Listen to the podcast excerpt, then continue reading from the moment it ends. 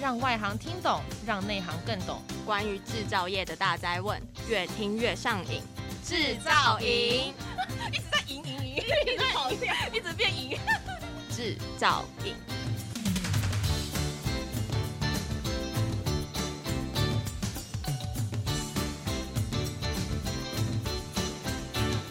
Hello，大家好，欢迎收听专门为台湾制造业推出的 Podcast 节目《制造影》，我是主持人 Skill for You 执行长黄伟翔。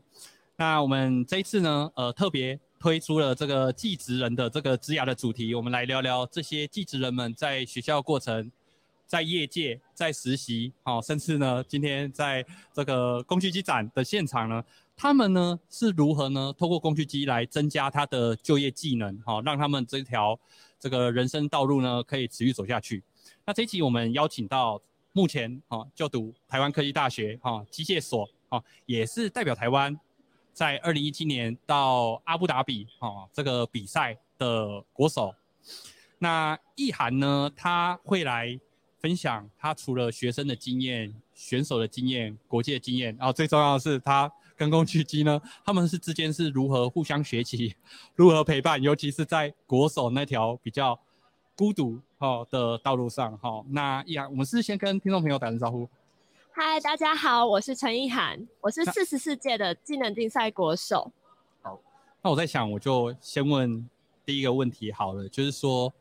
当初是如何在国中的时候走入到这个以后会往制造业的这个比较理工的科系，或是选到高职就读？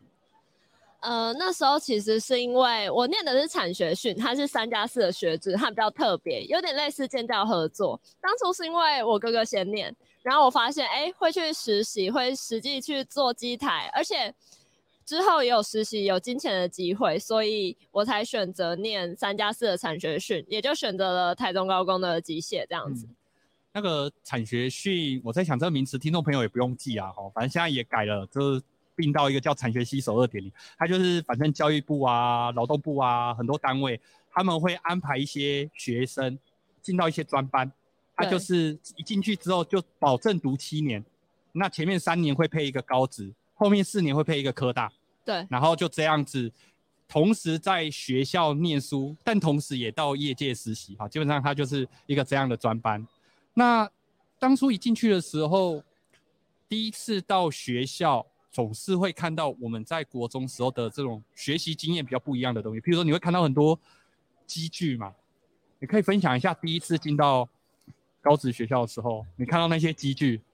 尤其你你你你机械嘛，对不对？对，虽然我们没有性别刻板印象，但以统计上来说，通常都是生理男在这个 就读的啦哈。所以作为一个生理女，当初就是哎呀，看到这样的。场合这样的机器不会被吓到吗？其实有，而且我一开始是就是我们是合作，所以接下来是到职训局去，然后第一次走在那个满满都是机具的厂房，其实我还觉得蛮特别的。可是我上课的第一天我就觉得蛮痛苦的，因为第一天就要换夹头，然后那个夹头二十几公斤。就是我的二分之一，然后我要把它拆下来，然后再装新的回去。什么的什么的夹头？车床的夹头。哦，车床的夹头。对，然后也有铣床，然后那时候就觉得，哎，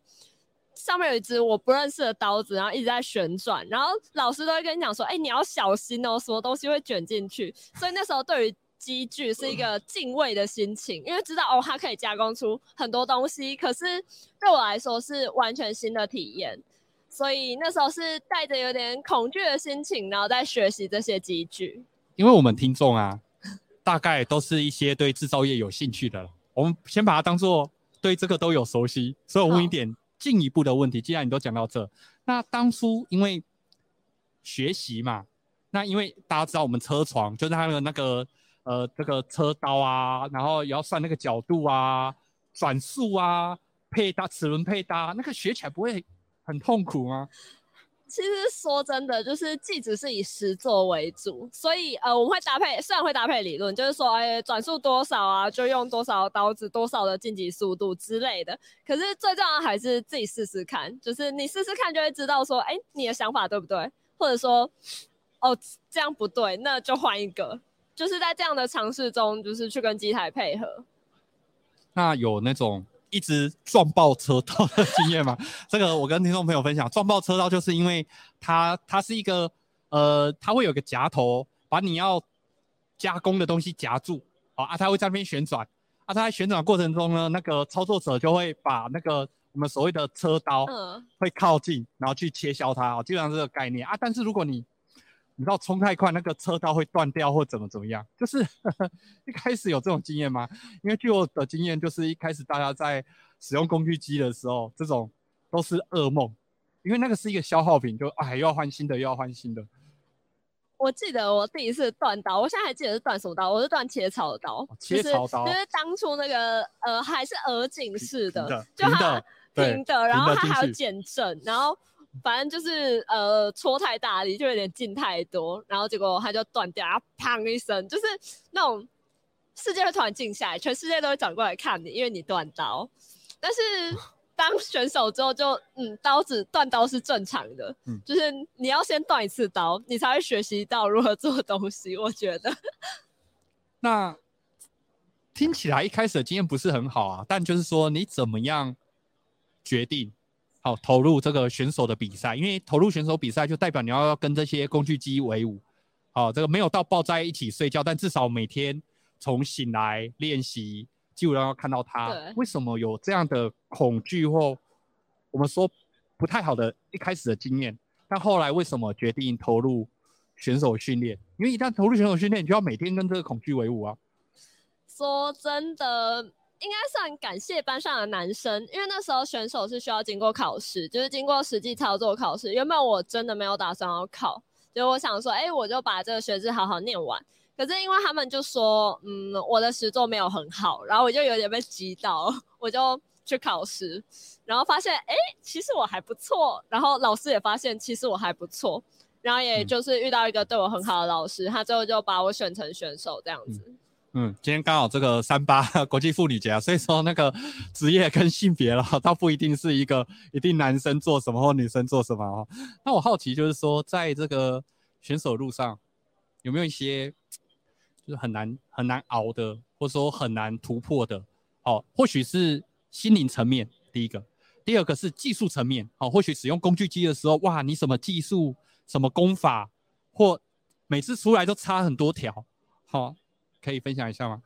我觉得心灵层面是，就是面对一个压力很大的比赛，但是因为我的比赛比较特别，我还有队友，所以算是大家一起训练。虽然训练的方式就是不一样，然后再做不一样的东西，可是你会觉得好像一直都沉浸在这个练习的过程中，可是很难看到自己的进步。因为我负责的可能是，哎，我做了一台就是电动车这样子，我自己设计，然后把它做出来。但是在一个人独自奋斗的过程中，你很难感受到自己的进步，所以就很需要有师长的陪同。我觉得这在那时候算是蛮卡住我一件的事，因为觉得好像努力了很久，好像努力了很多，可是看不到自己的进步。那关于技术层面的话，对我们当时来说，其实比较麻烦的反而是。呃，国外的机台跟我们的操作不太一样，当时会蛮担心这件事情。虽然说，哎，理论都差不多，但实际操作可能就会有很大的差异之类的。所以在当时，这算是对我们来说技术蛮困扰的事情。嗯，听起来那真的是，因为操作方法应该多少还是有点不同，对不对？那我好奇啊，就是说，呃。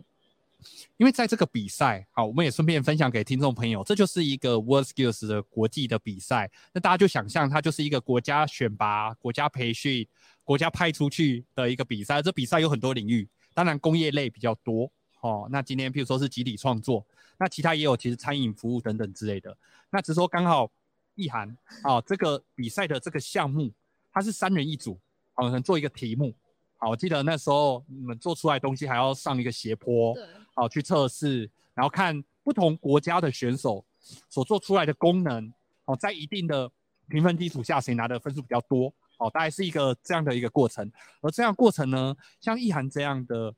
选手，他很可能从高职一年级、二年级或三年级，他就开始努力。然后因为在台湾每两年会选一次国手，所以你可能选也考不好第一次没选上，你要选第二次，啊，搞不好选第三次啊，对对，类似这一种。所以其实那是一个非常漫长的道路啊，所以工具机也陪伴他很多。所以我想问下一件事是在成为选手或国手的这个过程，那一定会有用学校的机器，或用劳动部哦，或是讲比较精准的一点是劳动部劳动力发展署哦，那可能是南训啊，哦，或是中训，哦，或桃训的一些机器，哦啊，这些经验呢，跟你在产学训就读的时候，到业界实习的时候，在业界看的工具机跟工作方法，跟你到国外跟不同国家的选手的工具机的工作方法，或是那个心态，你觉得这几个对你来说有什么不一样吗？如果是在训练的过程中，就是劳动部嘛，那基本上就是学习，就是。对于这个机台还是很陌生，就是哎，你可能知道名字，像是车床、铣床，但实际操作可能就是哎，我从高二开始练，然后慢慢经过一段时间才敢说对于这些传统机具比较熟。那因为我的比赛就是包含的东西蛮广，我们还会用到焊接机，还有折床啊、钣金。那这些呢，都是算是重新熟悉一些机台，但是因为你已经有相关的底子，所以你会觉得，哎，其实这些新的机台每一次都是一个新奇的，就是选择，然后还有新奇的体验这样子。那在业界的话，我自己实习的地方就是米田科技公司，它算是比较小间的制造厂，但是呃，我认为机具其实。跟就是稍微少一点，但是还是差不多。使用方法其实也差不多，因为国内的生产的机具其实都是用差不多的逻辑来控制。我自己去到国外的话，特别最特别的部分应该是日本人在操作机台时候的样子。哦，我以为是这个国外男生比较帅。没有，因为 日本他们有很重的职人精神。嗯其实要说最最令人佩服，就是不知道为什么他们每次都可以打扫的超级干净，嗯、超级世界无敌爆炸干净。嗯，我觉得呃，不管是在加工上面的思考，或者是说呃在操作的安全上面，就是每一个国家都会有自己的特色，然后他们在做出来的东西也都会有自己的风格，全看说哎这个使用者要怎么去使用这些工具机，然后最后生产出这样的作品。我自己是很佩服，每次都可以打扫那么干净啦。因为我们评分项目有一个是打扫的。我我跟这个听众朋友分享啦，哈，就是我们今天在工具机展嘛，其实这个我们高职哦或科技大学，哦，其实它现在里面的一些设备其实都新的，因为我们在前瞻基础建设里面其实有八十亿，其实投入到我们技职教育，哦，所以它其实有一波，因为前一阵子因为疫情，所以因为内需的关系，它它就是有有让。一些去采购一些工具机到学校，哦，有有这样一个过程，所以其实现在听众朋友 他还在想的那个高职不是你以前想象的，其实它里面的都还蛮新的，哦，甚至都是类产先些很贴近业界的，好、哦、的的这样的学习过程，好、哦，那我就觉得呵呵 我这个你这个大学是比几？大学的学号？一零六，一零六，像主持人是 B 九七，你知道吗？这就差了九年，所以其实现在的小朋友到了。这个学校里面，他其实用的工具其实已经蛮贴近哦，这个业界的现场。那我想好奇的就是说，因为讲到国手嘛，也讲到一些不同国家间哦，那他们的一些精神哦等等。但走在国手路上，总是有一些压力吧？怎么克服？或是说，总是还是有一些，你知道吗？很就是很想叫出来那种场合，可不可以分享任何一个，就很过不去？然后你你是怎么突破？